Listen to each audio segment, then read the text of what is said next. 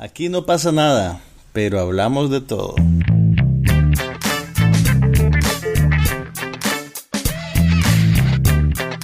Un podcast sobre cine, TV, tecnología y todo lo demás.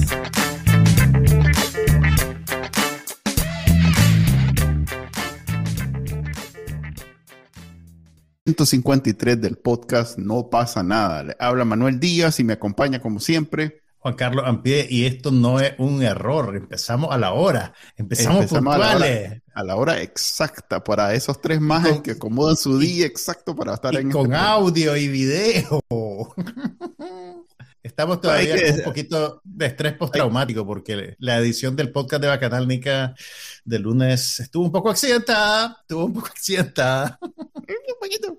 Sí, tuvimos un desastroso episodio de con que lo vamos a repetir, por cierto. Este, o sea, no el desastre, no el desastre. Vamos a invitar otra vez a la bueno, a Eliseo no, yo no, y... no, no garantizo que no va a haber desastre. Solo digo que vamos a repetir el episodio y con suerte, tal vez sí hay episodio en este. se, se alinean los astros las runas, las runas dan señales positivas, la compañera no, no hace su conjuro del día voy a decir como dicen otros colegas, que no voy a decir nombres, este, eso, eso es seguro en Telcor están metiendo interferencia, eso es. Así es, eso es, eso es, eso es.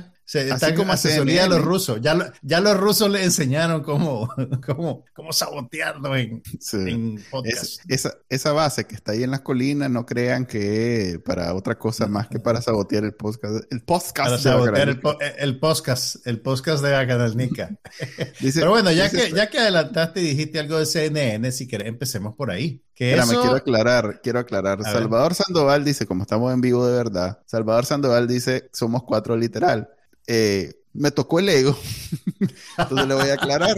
No es que sean cuatro, cuatro en Facebook, pero hay una cantidad en Facebook, otra cantidad en YouTube y otra cantidad en Twitter. Recuerden que nosotros transmitimos este podcast por tres plataformas diferentes. Somos multiplataforma. Somos multiplataforma. Así de búfalo somos. Así, entonces, y aquí nos pregunta eh, Juan Carlos que si vamos a usar Meet o Zoom. Estamos, Creo que Juan Carlos fue, una de las víctimas del, podcast pasado. Exactamente. Disculpanos, Juan Carlos. En, algún momento vos desesperado dijiste, vámonos a Zoom, vámonos a Zoom.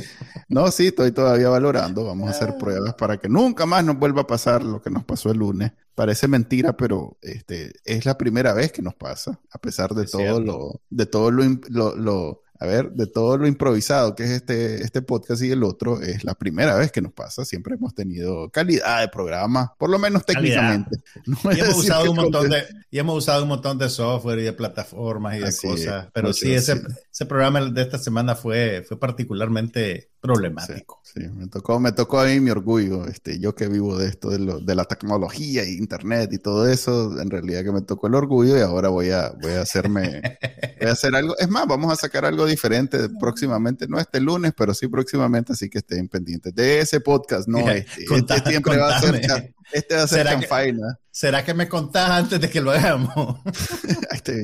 el, unos cinco minutos antes y te digo, mira, loco, vamos a hacer. Alistate para esto.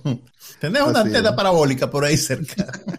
mira, este, vamos a usar peluca. Eh, no sé si tenés una por ahí. Un lampazo, algo.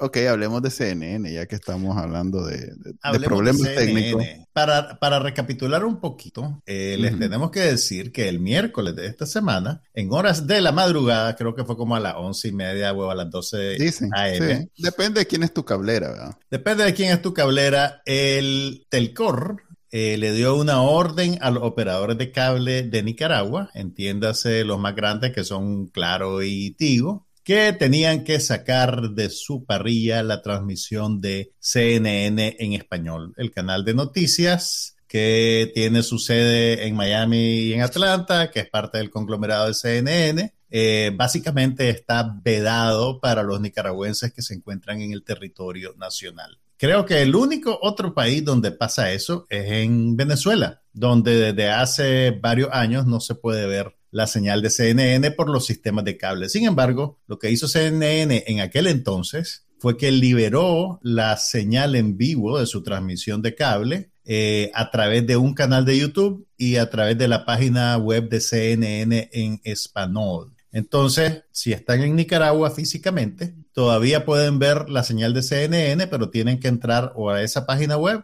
o a el canal de YouTube de CNN. Ahora, vos nos vas a explicar mejor eso, Manuel, pero hay gente que me dice que sí puede, hay gente que me dice que no se puede. Yo no sé si, si tenés que tener un VPN desactivado para que el sistema sepa que vos estás físicamente en Nicaragua, porque realmente si estás en otro país que no sea Nicaragua o Venezuela, no podés ver esa señal, porque en esos otros países donde está disponible a través de cable, ellos quieren que te conectes al cable, que pagues el cable, porque así es como ellos reciben ingresos, digamos, y eso es lo que los hace sostenibles. Entonces, de alguna manera, esta transmisión que hacen especial para Venezuela y Nicaragua no es necesariamente parte del modelo de negocio, es algo extraordinario que, hacen para seguir sirviendo a esos públicos. Eh, eh, por, ejemplo, pues si nosotros tratáramos de verlo, nosotros estamos físicamente en los Estados Unidos, no podemos ver CNN en español de esa manera, tenemos que verlo a través del cable.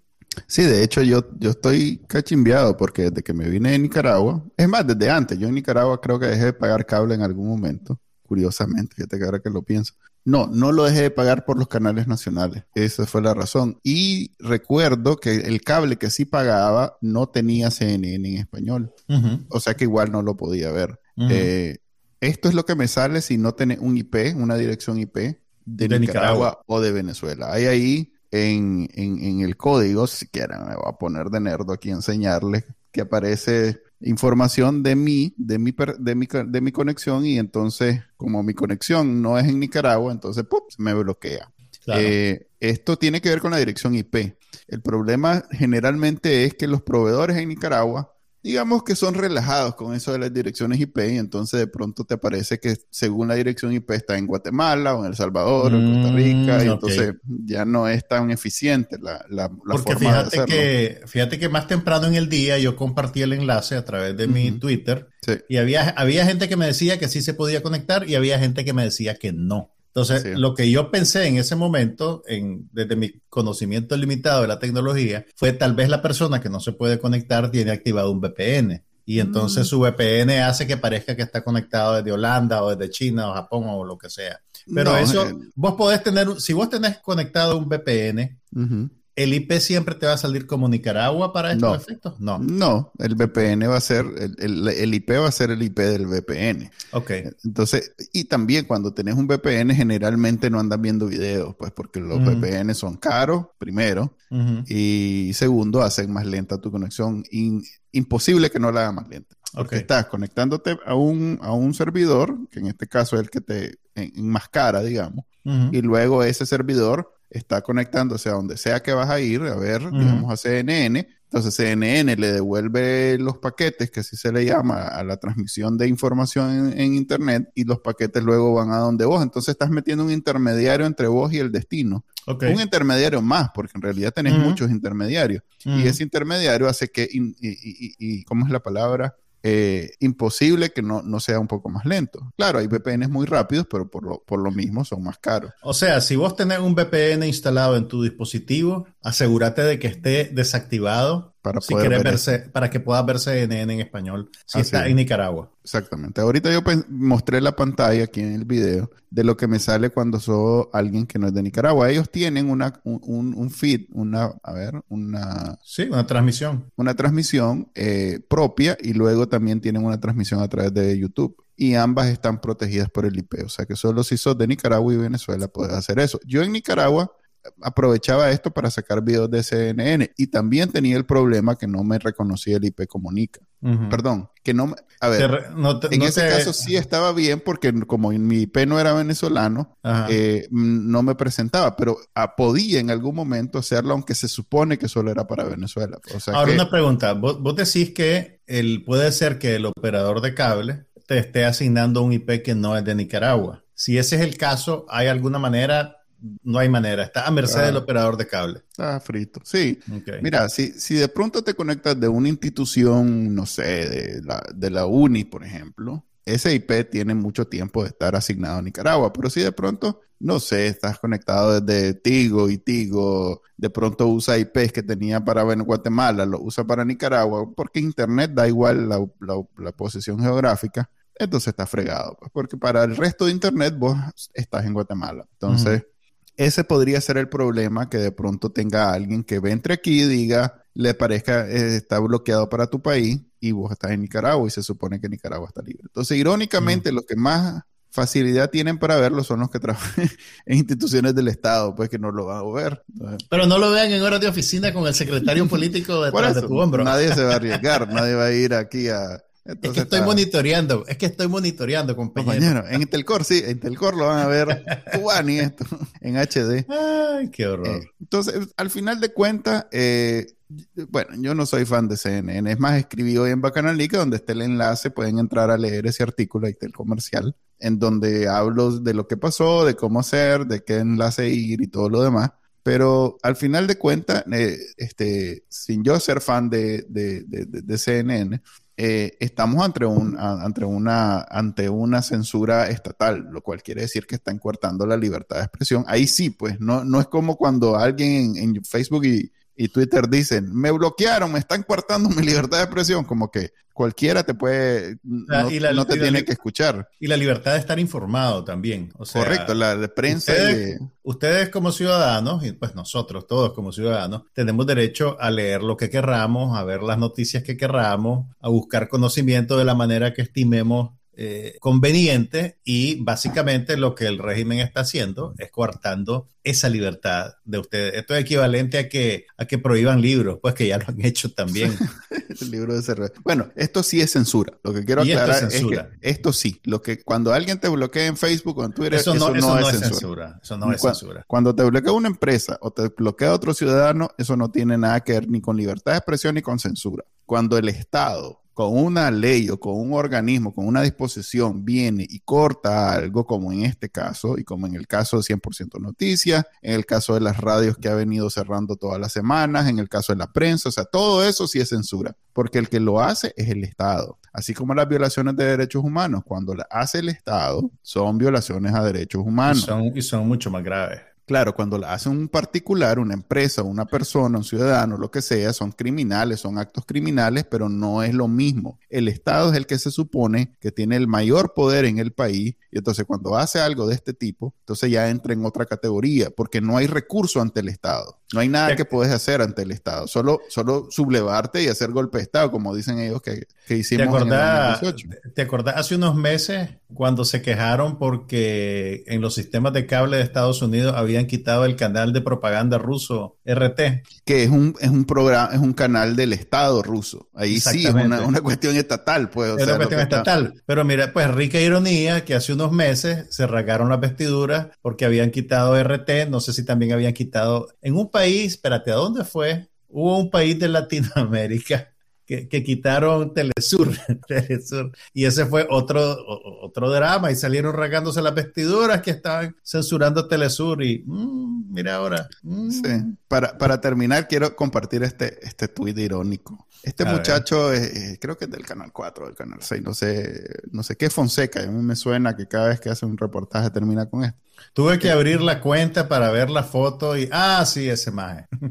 Ok, este maje eh, está criticando que, que, los que estamos denunciando a la censura en el país, en Nicaragua, por, por haber cortado CNN, no somos dueños de CNN, lo cual incluso es factible porque CNN es una empresa privada, no sé si es pública, no sé si corre en bolsa, pero yo podría comprar una acción. ¿Qué, sabes si no tenemos acciones? Sí, yo puedo, perfectamente puedo tener una acción de CNN, voy a investigar al rato y si tengo, porque no, es que sean caras, pues una, una, acción vale como 30 dólares, no, no es, pues, no está pegada en el cielo. Enmarcala y la pones ahí detrás para que el maje la vea.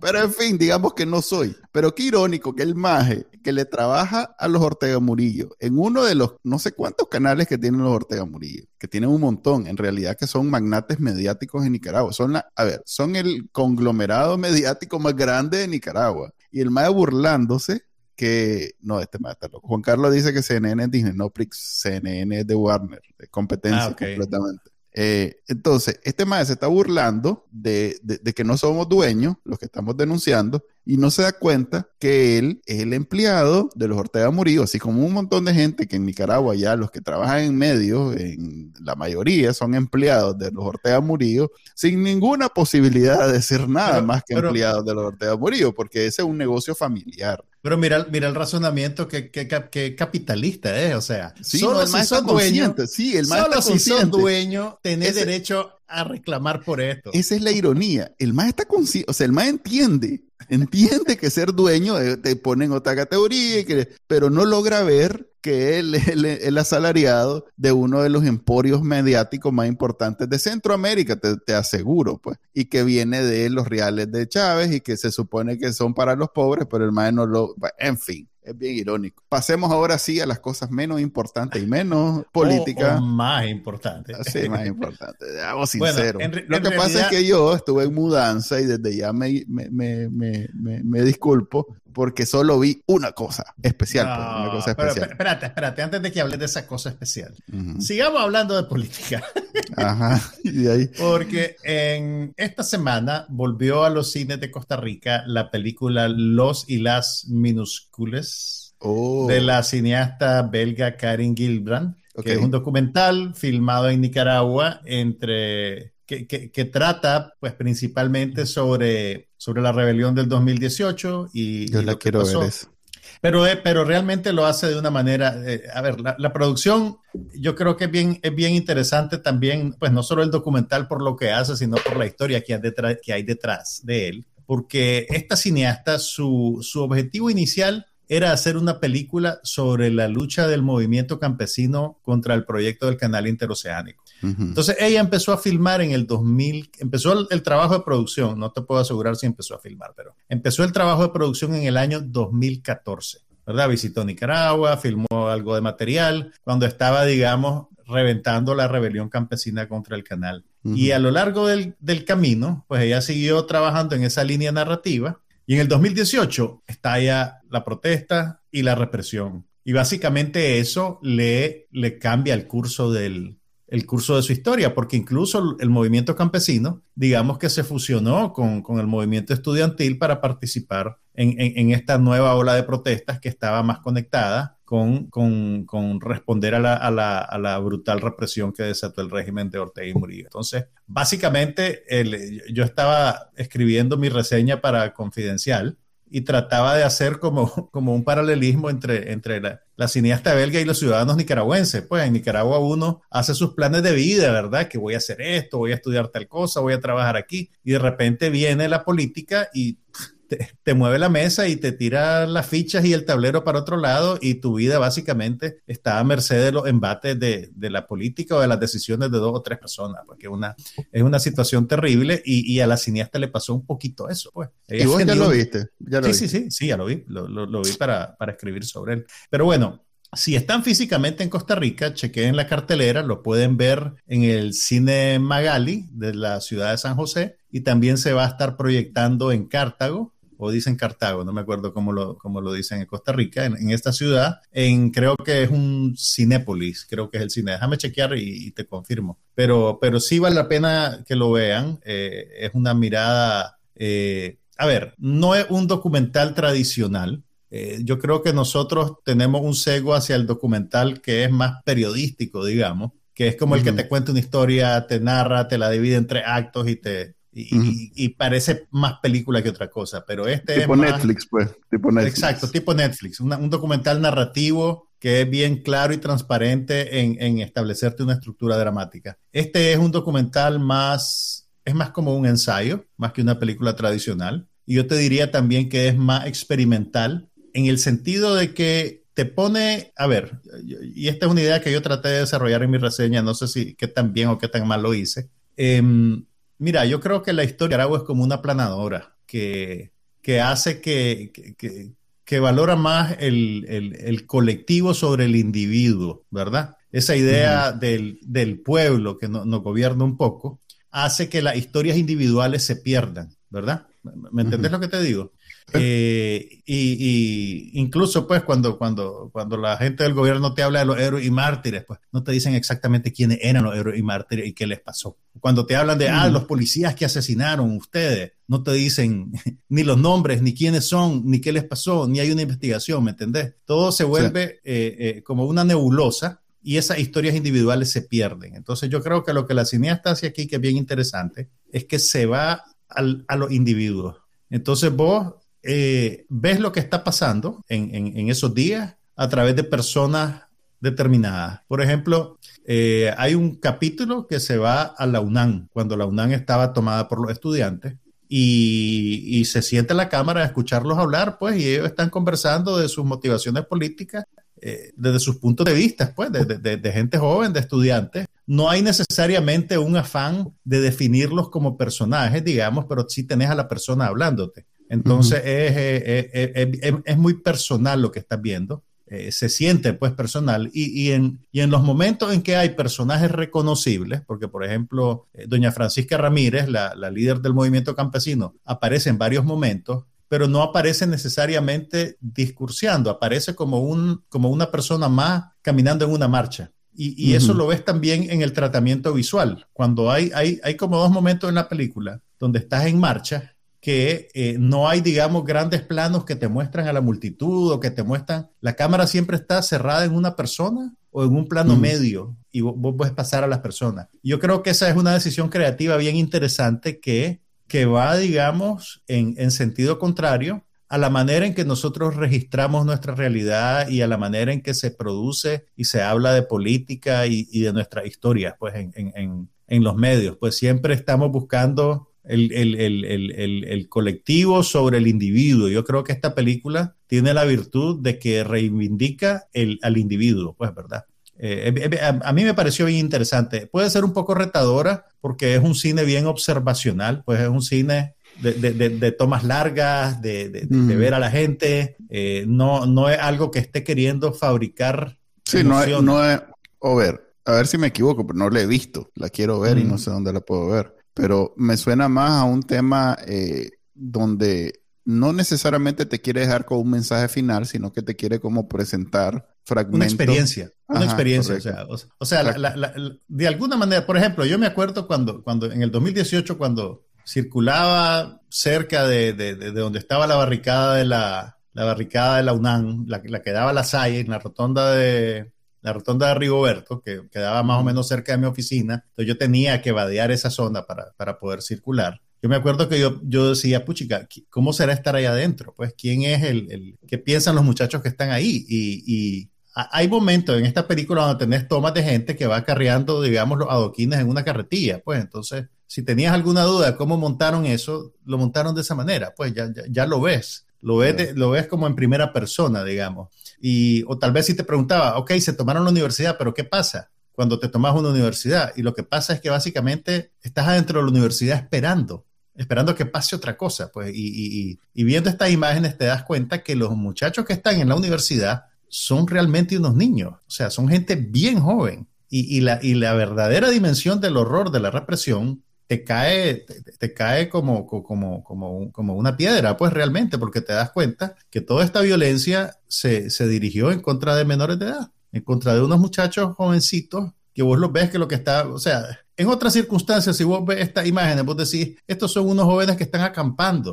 O sea, son unos chavalos que estaban durmiendo en champas, que estaban, armaban un mortero, tiraban un morterazo de vez en cuando, eh, y, realmente, si vos lo ves, la, reacción del Estado es dramáticamente desmedida. Eh, y, te das cuenta de la verdadera dimensión. Lo que pasa es que Nicaragua, con la guerra civil tan cercana, con tanta gente que murió en la guerra civil, con los muchachos que fueron al servicio y no regresaron, ya hay, digamos, como una cultura de sacrificio de martirio a la gente joven que, que, contribuye a que la gente se, se, encoja de hombros. Pues cuando le hablas, ve, mataron a 300 personas. Sí, pero esas 300 personas son 300 familias, tienen 300 nombres, tienen hijos, tienen gente que la quiere, pues, ¿me entendés? Más de 350 según el Exactamente, entonces eh, Nicaragua tiene, un, un eh, tiene una capacidad para olvidar a sus muertos pavorosa, pues realmente. Y, estoy hablando de los muertos de la guerra, los muertos de las tragedias, de, los, de las tragedias naturales, los terremotos, los huracanes. Es el, siendo, siendo un poco vulgar, es el dicho que salía en Chespirito. El, el muerto al hoyo, el vivo al bollo, pues, y salado. Pero, pero pues yo creo que esta, esta película es es una cápsula temporal interesante y, yo creo que es, muy valiosa, pues como, como un documento de ese tiempo que nos tocó vivir, porque la película termina en algún momento del 2019 eh, con, la liberación de la primera tanda de presos políticos. Y, desde entonces hasta ahora, pues ya tenemos más presos políticos y la, y la, crisis ha, estado, digamos, en permanente mutación, pues, y, es cada vez grave de una manera nueva, pues entonces. Es muy interesante la película, si tienen chance de ir al cine y verla, eh, se los recomiendo. Eh, obviamente, pues no hay ninguna función programada en Nicaragua, es poco probable que pueda darse. bajo estaba pensando, estaba pensando en el rebane ideal para comunicar esa idea. Sí, pero espero que los distribuidores de la película encuentren alguna manera de que se vea pues en el país, tal vez si la, si la adquiere algún servicio de streaming que se vea en Nicaragua, tal vez se puede ver de esa manera. Pues. Pero si están en Costa Rica, hagan el esfuerzo por irla a ver. A propósito de, ya que estamos hablando de documentales de Nicaragua, eh, bueno, lo único que quiero decir de esta, que no la he visto, que repito, es que para los que vivimos eso, y pues no, no es suficiente lo que vimos en los noticieros, pues queremos conocer la experiencia de otro punto de vista, de otra gente que está viviendo en Nicaragua, tal vez los protagonistas, eh, si me atrevo a, antes que salte alguien y diga, eso no son los protagonistas, los protagonistas son los tales, pero, pero sí, pues son protagonistas que vivieron en, en las trincheras la experiencia del 2018. La mayoría la vivimos desde nuestras casas, asustados, con miedo, pero desde nuestras casas. Hubo gente que la vivió en esta circunstancia y vale la pena. A mí me interesa mucho verla, más por las tomas y la experiencia y todo lo demás que por el mensaje que al final de cuentas entiendo que no es tan importante como lo demás. A propósito de documentales de Nicaragua, eh, no sé si viste este, este trailer de la hija de todas las rabias de Laura Baumeister. Sí, sí, sí. Eh, la, película se estrenó en el Festival de Cine de Toronto la semana pasada. Es la primera película nicaragüense que entra en la muestra oficial del festival, así que un hito importante y felicidades a Laura por, por este, este éxito. A mí, a ver, yo le vi un minuto y medio. El, a ver, el, el, trailer dura dos minutos. Yo le vi un minuto y medio y no me pude contener. Yo no puedo ver esto. Pues. o sea, es un mérito comunicar tantas emociones en, en, en, en, tan poquito y todo. Lo, y pues es el trailer nada más y no lo pude soportar, pues. O sea, me, se me quitaron las ganas de vivir, me dio vergüenza ser nicaragüense. Ok, una, no, estás, comentando sobre la calidad de la película, estás no, ¿cómo no? comentando sobre el, tema, pues. Estoy comentando la realidad que la película retrata. Así, estoy comentando sobre un problema que tenemos los nicaragüenses, que, lo, que, que, que por más que se nos creamos nobles, trabajadores dignos, todo lo bueno que tenemos, que sí tenemos un montón de cosas buenas, pero esto tenemos cosas muy malas, pues. Y eso como sociedad es lo que explota los sandinistas, pues saben exactamente dónde tocar y dónde hincar y, y nosotros, pues, eh, digamos, los más privilegiados, porque no vivimos esta realidad, la que retrata este, esta película, asumo, porque no la he visto, insisto, solo vi la mitad del tráiler y, se me quitaron las ganas de vivir. A ver, la, premisa de la película eh, tiene que ver con la vida de una niña en... en pobreza extrema en Nicaragua. En situación súper pobre, sí, correcto, en pobreza extrema en Nicaragua, que era algo, o mejor dicho, que es algo en Nicaragua que solo tenés que ir al mercado o a Salir al, semáforo más cercano, el semáforo más cercano a tu casa. Así No tenés, que manejar ni, ni 10 minutos para encontrar esta realidad. No tenés que ir más lejos. Sí. Entonces, eso es algo que de alguna manera, si vives en Nicaragua, has aprendido a vivir con ellos sin que te sacuda todos los sentimientos y emociones pero que verlo retratado en una película probablemente no sea, por lo menos yo no, no soy capaz, pues no, no me considero capaz. Eh, es un drama eh, que vale la pena decir que lo vayan a ver para los que sí tienen esa fuerza y, y, se ve que está bien hecho porque yo no sentí que es aquello que siento cuando veo producción nicaragüense.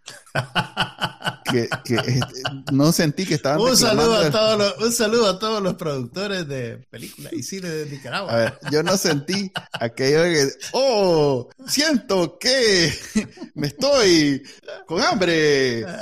Es como el, sociodrama del Día de la Madre. El síndrome del sociodrama. Sí, de viaje, el talent show del Día de la Madre. Mira, todavía, no, todavía, no, todavía no sabemos eh, cuándo será estrenada la película, cómo y dónde, pero los mantendremos informados. Así, y para que la vean los que tienen ese poder. Y ya que estamos hablando de esta cosa, eh, la gente Divergente me mandó un, un trailer también de una producción, no sé exactamente a quitarle el audio. No sé exactamente cuándo va a estar disponible, pero es un trailer de pareciera un, reportaje alargado, una especie de, documental, en donde eh, se, de nuevo, nicaragüenses viviendo en Costa Rica, en octubre dice que va a ser el estreno, eh, de, un, algo que vivimos muchos nicaragüenses, que es la otra ola, se llama el, documental. Es como ella, una, una, una nicaragüense viviendo en Costa Rica, eh, se fue a encontrar con la tumba de su abuelo, porque también su abuelo se, fue a Costa Rica en circunstancias similares. Entonces, ¿cómo, ¿cómo, Nicaragua tiene generaciones de estar en esta situación? Entonces, eh, parece que es una producción original de Divergente, podemos informarnos mejor, pero que el, el, trailer está en la cuenta de Twitter de Divergente para que lo vayan a ver. Eh, me llamó mucho la atención también. Y por último, ahora sí, el último de todo, eh, un comercial a un documental reciente que yo eh, me lancé, que me salió por ahí, que no, que no es algo que haya tenido publicidad ni nada, pero que alguien me lo pasó, me lo lancé y me pareció magnífico. Es un documental para todo este rescate que estamos haciendo a la, terminó siendo bien cercano a lo del rescate del sandinismo, pero es un rescate de lo que pasó en los 80. Es un documental sobre lo que pasó en los 80 y cómo, cómo afecta a, a, lo que está pasando ahorita en Nicaragua. ¿Quién lo hizo? Eh, es, una, es una realizadora francesa, es para televisión francesa, es un documental de hora y media, está dividido en dos partes, está disponible en Dailymotion, puedo compartir el enlace en, en aquí en las notas del, del podcast. Pero lo interesante es que logra entrevistar a muchos de los protagonistas de lo que sucedió en los 80.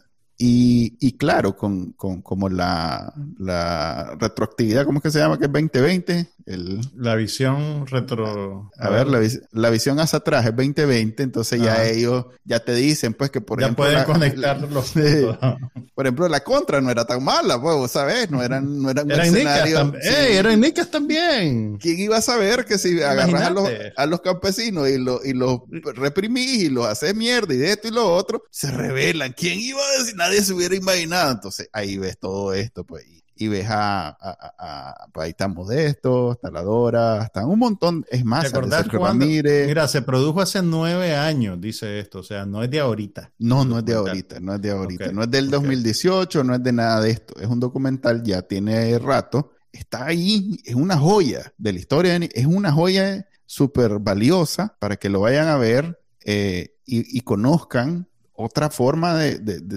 la versión de los 80 de otra forma, con muchos reconocimientos de los errores y de los problemas y cómo todo eso vino y provocó lo que está sucediendo ahora y cómo no, no hemos salido del mismo problema desde hace ya 40 ah, años. Claro, claro, claro, claro. Eh, yo, estos cineastas, eh, yo recuerdo cuando fueron a Nicaragua, incluso los entrevistamos en... en, en Ahí Ahí salí vos. Sí, sí, sí, sí, sí, claro que sí. Creo que entrevistaron a Carlos Fernando también. Sí, ahí salí vos. Sí, sí, sí. Sí, sí, sí. Estoy clarísimo de qué me estás hablando. Claro que sí. Es muy bueno porque es muy imparcial. O sea. Lo hizo Gilles Batallón y Claire Ott, creo que es el nombre de la codirectora. E, es muy imparcial en el sentido que ellos no meten nada. O sea, no hay introducción, no hay salida. Bueno, no sé leer francés, pero tal. No hay nada y solo es las entrevistas con la gente. Y con las entrevistas van construyendo algo muy, muy, como digo, un documento muy valioso para nosotros los nicaragüenses. Mira, yo, yo, creo que la, la, la, clave del éxito para el futuro, pues si, si acaso lo llegamos a ver o algo, es aprender a no atrincherarse en, en, en posiciones ideológicas. Esta semana pasada, me pasó algo simpático, pues ya, ya para que cerremos las cosas políticas. Eh, pues sabes que en El Salvador el, el, presidente Nayib Bukele hizo un anuncio de que iba a presentar su candidatura para reelección.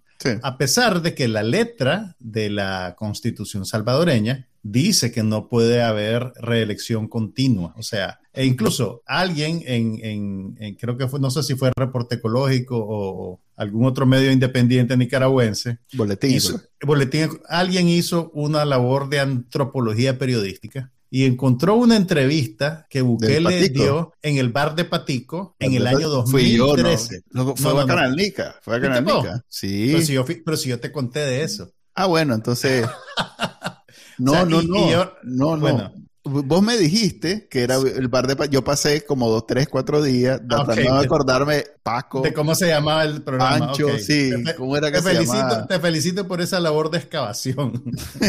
no, lo, puso un, lo, puso un, salvadoreño. Lo puso un ok, exactamente. Entonces, en el bar de Patico, en el año 2013, cuando Bukele era alcalde de no recuerdo qué ciudad, Hizo una gira por Nicaragua, le dio una entrevista a Patico y en esa entrevista, que por cierto, si se van al canal de Patico en internet, en, en YouTube van a encontrar el programa completo, si les da la curiosidad. Ah. Bukele dijo que en El Salvador no podía haber eh, reelección continua porque no podía un presidente, estando en el poder, utilizar su poder para entroncarse en el poder, digamos. Entonces, básicamente está reconociendo eso. Pero bueno, ahora Bukele da un giro de 180 grados y dice que él se va a reelegir. Entonces, el chiste, entre comillas, que yo hice en la última mirada fue comparar lo que había dicho Bukele con lo que dijo Chávez en una entrevista a Jorge Ramos y lo que le dijo Daniel Ortega a Carlos Fernando Chamorro en otra entrevista, que es más o menos en la misma línea. Chávez le dice a, le dice a, a, Jorge Ramos que él va a entregar el poder después de cinco años y cuidado que antes. Y Daniel Ortega le dice a Carlos Fernando que si él vuelve al poder lo que va a hacer es reformar el sistema político para que el poder ejecutivo no controle tanto a la asamblea, porque hay que descabezar al poder ejecutivo. Entonces, si nos ceñimos a la letra, los tres señores están diciendo básicamente la misma cosa. O sea, ese era el chiste, pues, contrastar y, mi moraleja es, esto, esto es malo si viene de la izquierda o de la derecha. Y entonces, si te vas me Pica la leña. Ajá, Ajá. No, dale, dale, se termina. Entonces, entre los comentarios del, del, clip de la última mirada en el canal de YouTube de Confidencial, hay un montón de gente que me regaña porque no puedo estar comparando a Bukele con Daniel Ortega, porque no puedo estar opinando sobre El Salvador, que me preocupo por mi dictador en vez de estar molestando al presidente Bukele. Y eso viene, un poco, pues quiero conectar eso con la idea del atrincheramiento, pues. En, no, pues yo creo que el, futuro de, de, toda la región y de todos los países tiene que ver con ser críticos de los líderes, pues, y, y, y y darte cuenta cuando se están haciendo las cosas de una manera que no debe ser, pues.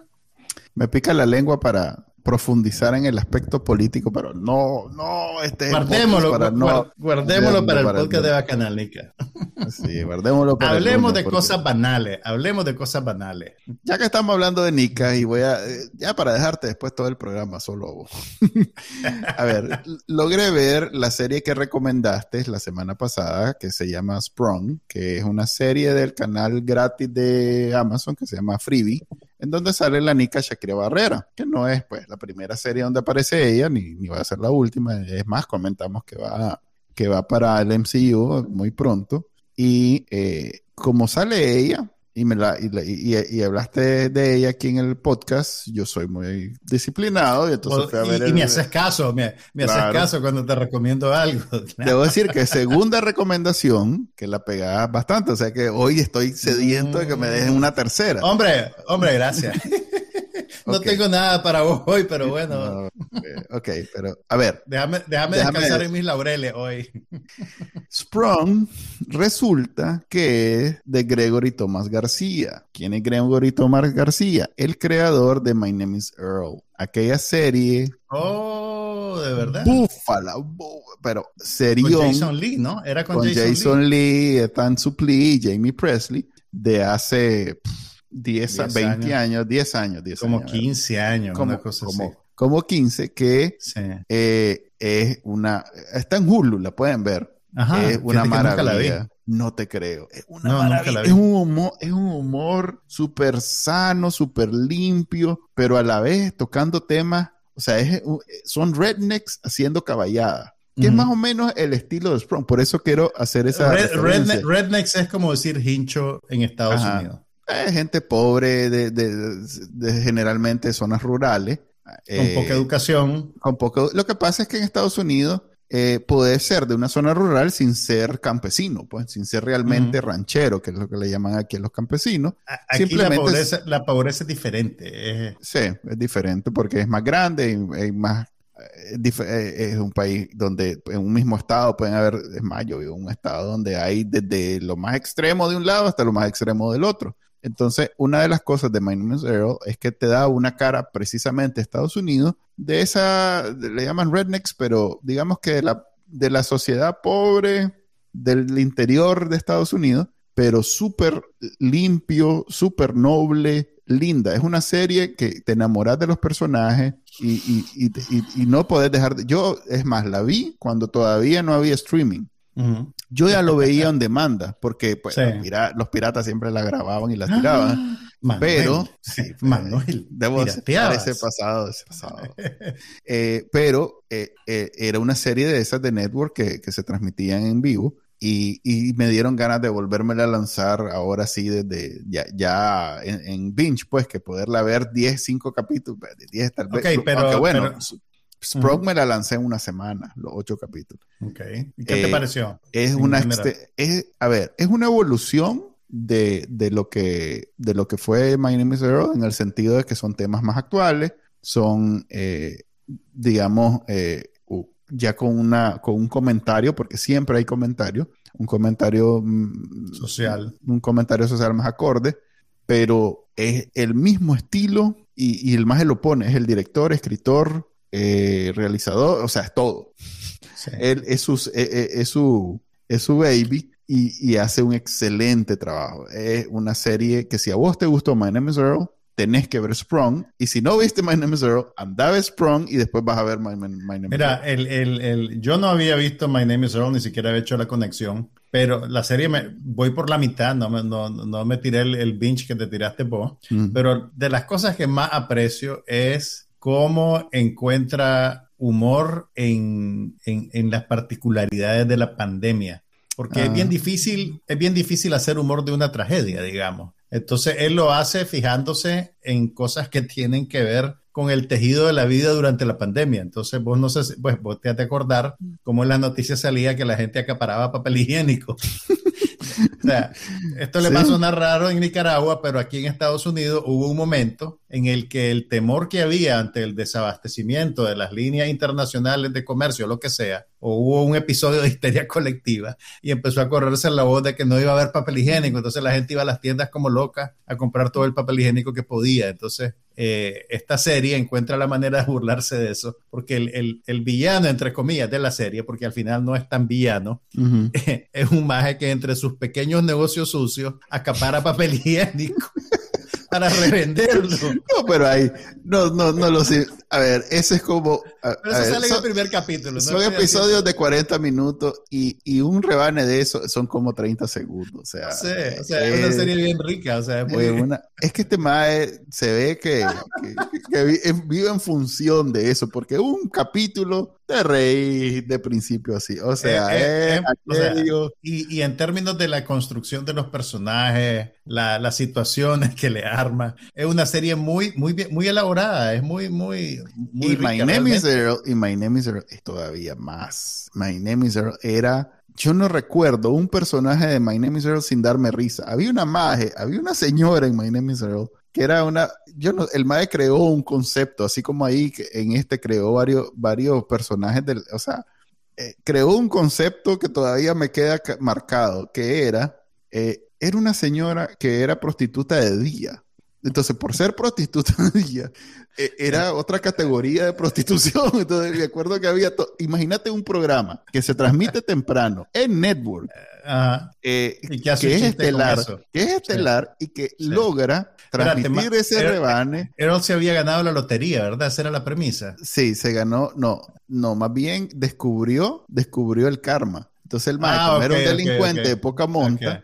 El mae vino y dijo, como quiero que me vaya mejor, voy a ir y, voy a, hacer una lista y voy a ir a hacerle el bien a todos los que le hice mal para que el ah, karma me premie. Que hay un poquito de eso en, el personaje principal de, Sprung, que es un ex convicto que pues se junta con una, con una banda de criminales de poca monta, pero el más insiste en que él no quiere dañar a gente buena. Entonces, si, si van a si van a darle un golpe a alguien, si van a robar a alguien, tiene que ser a alguien malo. Entonces, esa es parte como el de, la premisa de la serie. Correcto. Sí, de ahí me está corrigiendo Harold Flores, que dice, si se gana el ticket, pero lo pierde precisamente. Ese es el comienzo de la serie. Ok, ok. Que se pierde por precisamente el maestro. Yo tenía alguna idea de que, de que eso estaba en la premisa. Ese es el inicio, en realidad. Que, como nunca fue realmente sobre eso, tengo ahí bien Mira, lo que me da, me da un poquito de lástima que, que la serie pase desapercibida, porque no es freebie, sé, es freebie, freebie es un servicio de streaming que lo acaban de, le acaban de cambiar la marca, pues era antes de IMDb, ahora Amazon está haciendo como un, una subsidiaria suya, entonces me da, me da pena que, la que una serie tan buena como esta pero es el más, pues, o sea, este más tiene, pues. tiene, una audiencia cautiva importante. Pero es más, yo... ¿Sabes si le aprobaron una segunda temporada ya? No lo sé, pero yo que, que, que, fui muy fan de My Name is Zero, le di seguimiento bastante tiempo hasta que pues me aburrí y ya, ya pasó. Y ahorita cuando vi, hmm, ese me suena. Me el final, el final es el que lo vende, porque vos sabes que los más ponen su tag de, de producción. Sí, sí, sí, sí. Y en el otro tenía un tag parecido, me vine, ah, sí, hombre, claro, sí tiene, es, ese humor, es el humor del maje, pues algo bien personal. Eh, Ahora, también para los que les gusta llevar la cuenta de las apariciones de Nicaragua en la cultura popular. Ay, una, yo quería hacer un no, espérate, no, pero no me, no me, no, yo te voy a hablar de algo, pues que, que incluso Shakira Barrera lo compartió en sus redes sociales. Ella lo, pues, convenció a los guionistas de que su personaje fuera, fuera identificado como una nicaragüense. Entonces hay un par de chistes que tienen que ver con eso. Te está, que te morder la lengua. Sí. Entonces, lo de las donas nicaragüenses. Pero, pero, hay, pero hay un error. hace unos buñuelos de yuca, dice la madre. pero, hay pero, hay un error. Los buñuelos de yuca son... fritos, no son horneados. No, y no, no eran buñuelos. Si ese es el meme que y tenían la forma Y tenían la forma de una dona. sí, era una dona de esas que venden en el súper aquí. Yo las conozco. ya he comprado. O sea, hay, que, hay que hacer una, una correccioncita, pues ahí en, quiero hacer, el buñuelo de yuca el lo buñuelo de yuca no es una dona. Lo que he tenido, por la razón, lo que no lo he hecho es porque tengo que hacer la captura bien hecha. No voy a tomar la foto de la pantalla de la televisión y poner esto no es buñuelo. La dona nica sería la dona frita, la dona de masa blanca. que no, si es que, es la misma masa de, las tresas y los buñuelos de viento y esas cosas. Yo ahorita que consigo. Pero, pero esos son detalles. Pues esos son detalles. el buñuelo no te metas, Ahora, yo no, yo no he visto, yo no he visto el resto de la serie, vos sabrás si hay más menciones así explícitas de Nicaragua, pues, pero no, junto para Shakira Barrera por mantener su nacionalidad ahí presente. Sí. Nica le dice. Nicaragua's Lady, Nicaragua's Lady. Tengo ese don, puedo reconocer todas las nacionalidades de la gente con solo verla. Y cuando le dicen, ¿por qué huele a, por qué huele a pelota de tenis? Yo, pero eso, mira, la ocurrencia, la ocurrencia de, de que ese olor, o sea, ese mae para mí es, espectacular. Bueno, muy, muy, muy, buena la serie, realmente búsquenla. No sé si Freebie se ve en Latinoamérica, pero busquen Sprung porque está muy buena. Freebie yo creo que sí, fíjate que se puede ver. Debería de verse, ¿no? Porque Prime Video, Prime, Video está disponible en Latinoamérica. Vale la pena. Imagíname Zero vale la pena también. La voy a ver completita, a ver. Son, a ver, ¿cuántas temporadas? Solo cuatro. No puede ser. Y hay, pero son temporadas de 20 capítulos. o de 19 capítulos. Eso también. Me acuerdo que el MAE cada vez que le tomaban una foto cerraba los ojos. Entonces, fue un rebane que lo hicieron al comienzo. Y, y, y, todas las veces que salía en una imagen, Salía el con los ojos cerrados. Entonces, da, mucha risa que, que, los majes este, siempre tuvieron el cuidado de que el maje nunca abriera los ojos. De mantener el chiste. De mantener el chiste. Ok, mira, en... ¿Qué, fui a ver en el cine? Bueno, fui a ver varias cosas.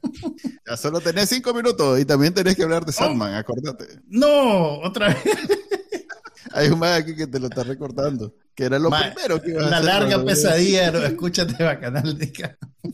Va a terminar hoy. Ok, rapidito, rapidito. Vi Don't Worry, Darling, que es una película que ha causado conmoción por el drama detrás de cámaras más que por la película misma. Ay, que le escupió y que no sé. Es la película dirigida por Olivia Wilde, que después de que tuvo la actriz que salía en, quiero decir, ¿en dónde salía? Ah, en Tron, la versión nueva de Tron que hicieron, Tron Legacy. No, pero Ella no es, ahí, por famosa, ejemplo. no es famosa por eso, es famosa por. Es famosa por Eh, OC. Ella salía en The OC. The OC Yo fue de las sí. Era como una chica mala en The OC. Entró como en la tercera o la segunda temporada. Que ella co- corrompía a Marisa. Y la... Pero es muy famosa porque tiene una cara muy bonita. Entonces, Olivia Wilde tuvo un éxito dirigiendo una comedia juvenil que se llamaba Booksmart en el 2018 y eso la catapultó a la lista de directores codiciados por los estudios y logró echar a andar un proyecto que se llama Don't Worry Darling, que es una película, ¿cómo describirla? Es una es comentario social dramático. Pero bueno, era una, es una producción de alto perfil, digamos, y se tenían muchas expectativas críticas. Tiene como protagonista a Florence Pugh, que es una excelente actriz, y La tiene nueva, la nueva Black la Widow. nueva Meryl, y tiene como La protagonista nueva Black Widow, no sé si la nueva. Sí, sí, es la, es- es la- es la de Black- es la hermanita de Black Widow. Y tiene como protagonista masculino a Harry Styles, que es el ex El miembro nuevo. de One Direction, quiero Y decir. el nuevo novio. Por el Y ahí es donde- a- Ahí es donde empieza el drama. Durante la producción de la película, Olivia Wilde empezó una relación sentimental con Harry Styles y aparentemente eso creó tensión en el set y terminó habiendo muchas diferencias entre la estrella y la directora y esas diferencias se terminaron ventilando de una manera muy pública en el Festival de Cine de Venecia porque Florence Pugh al final dijo que no iba a participar en las actividades de promoción de la película. Eh, y fue al Festival de Cine de Venecia, pero solo fue al estreno de la película, no estuvo en la rueda de prensa eh, y se volvió la comidilla de todos los, los sitios web de chismes, pues de la y, y de medios serios también. ¿Por qué Porque? Estamos hablando de eso, porque el drama tras bambalinas es más interesante que la película. No, fregue. Pero bueno, no, Entonces no, no, no, no. que la película no sirve. Mira, realmente, la- a ver, la película está, los valores de producción son muy buenos. La fotografía, la escenografía, sin, sin revelarles mucho, porque es una película que depende mucho de sus twists y de sus sorpresas. Eh, la premisa tiene que ver con eh, una pareja que vive en un enclave súper nice y elegante, que parece ser de los años 50, con casas modernistas, carros de, los años 50, entonces vos crees que estás viendo una pieza de época, ¿verdad? Pero todos los hombres trabajan en una empresa súper secreta y no le pueden decir a las mujeres qué es lo que hacen. Y las mujeres se quedan en sus casas todo el día limpiando y cocinando y tomando cócteles al lado de la piscina y chismeando entre ellas. Entonces vos no sabes si estás en el pasado, si estás en una realidad alternativa. Y Florence Pugh es una, una de estas mujeres que viven esta vida, entre comillas, ideal a la antigua, que empieza a tener alucinaciones y empieza a sospechar que algo no está bien en este lugar que aparenta ser perfecto. Entonces, vea, a ver, ella es un tronco de actriz y yo creo que eh, es el tipo de actriz que hace que hasta que una película floja valga la pena verla. Porque mientras vos la estás viendo a ella, estás viendo algo interesante. Entonces, incluso si la película alrededor no funciona, o si le ves las costuras, o si ves las cosas que, que al final no tienen mucho sentido, el, el tiempo que invertiste en verla a ella existir en este ambiente y en, y en estas condiciones no es necesariamente tiempo perdido. Eh, de ahí, como te digo, la película es una película sabrosa a la vista. El director de fotografía es Matthew Libatic, que es un excelente director de fotografía. Eh, entonces, pues todo lo que ve es, es- es lindo, pues, y es interesante Además visualmente. que son estrellas de cine atractivas y Sí. todo el mundo. ve. Pero narrativamente, pues la, la- la película tiene muchos problemas y en el tercio final, lo que debería de elevarla a un nivel superior, eh, yo creo que la termina de descarrilar y la, y la resolución del problema de fondo de la película deja más preguntas, deja demasiadas preguntas en el aire. O sea, no es que sea ambigua, sino que es descuidada, te diría yo. Y, y este Harry Styles, eh, pues podrá ser un buen cantante y podrá ser carismático y, tener, y tener millones de seguidoras y, y, espero que sea muy feliz con Olivia, pues, pero, pero buen, buen actor, más le falta. Voy a aprovechar, a propósito que dijiste esto, vi la película de Selena Gómez que, que se supone. La, de Selena, la que recomendaste. La que vos dijiste, aquella de They're Not Dead. ¿Cómo es? They, they Don't Die. Ah, The Dead Don't Die. The Dead Don't Die, que, que su debut. y como ah, dejé ya, entonces la Yo te dije que era una escena que, era que salía poquito. Sí, sale poquito. Y no es una película, debo decir, es una mala película. No, la, No, loco, es una mala película. Qué desperdicio. es un casting a la puchica. Es un casting asombroso, es de esa película. Es un casting, qué bárbaro. Eh, hasta el más, más votado, ahí no hay reparto. Ahí no hay reparto de segunda. Ahí todo es ese debe haber estado lleno de trailers, toda esa filmación. No, no, porque era una película independiente, más y lo más llegaban tres días, hacían su escena y se iban.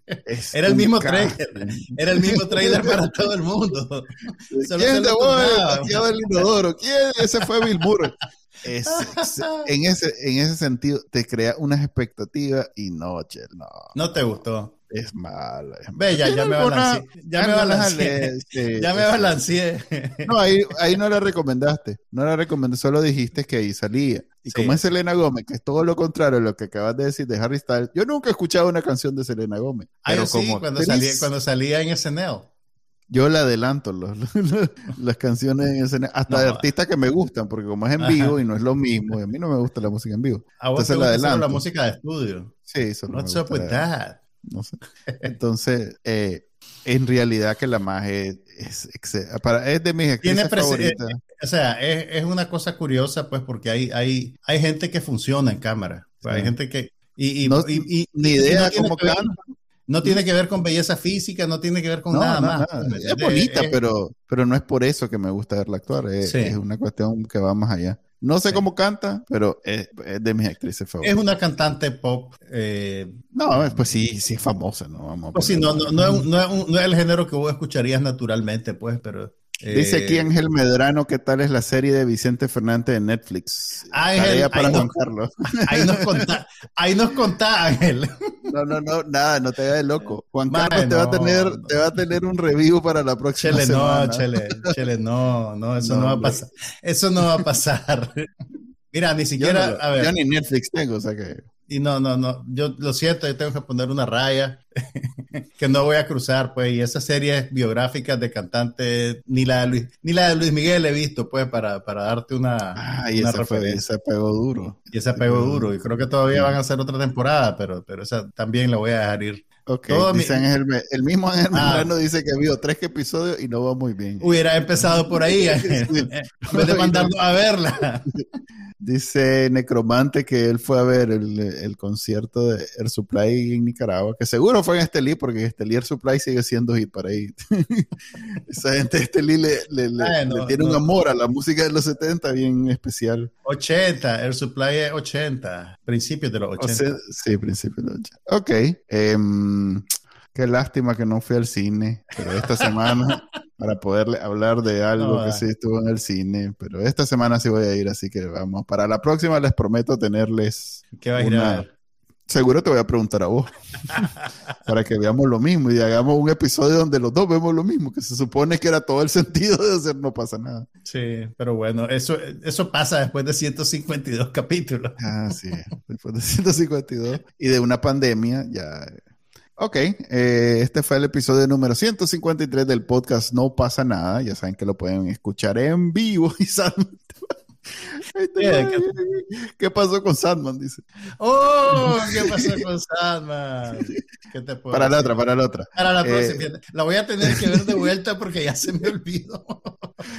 ok, lo puedes ver en vivo todos los viernes a las cinco y media hora de Nicaragua en YouTube, Facebook y Twitter y lo pueden descargar luego desde su directorio podcast favorito eh, en diferido en cualquier momento. Ya saben que eh, también está en bacanalnica.com. Eh, ahí pueden encontrar todos los episodios atrás y todo lo demás. Nos vemos. Hasta la próxima. Bye.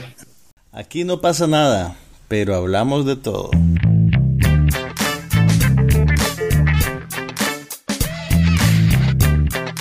Un podcast sobre cine, TV, tecnología y todo lo demás.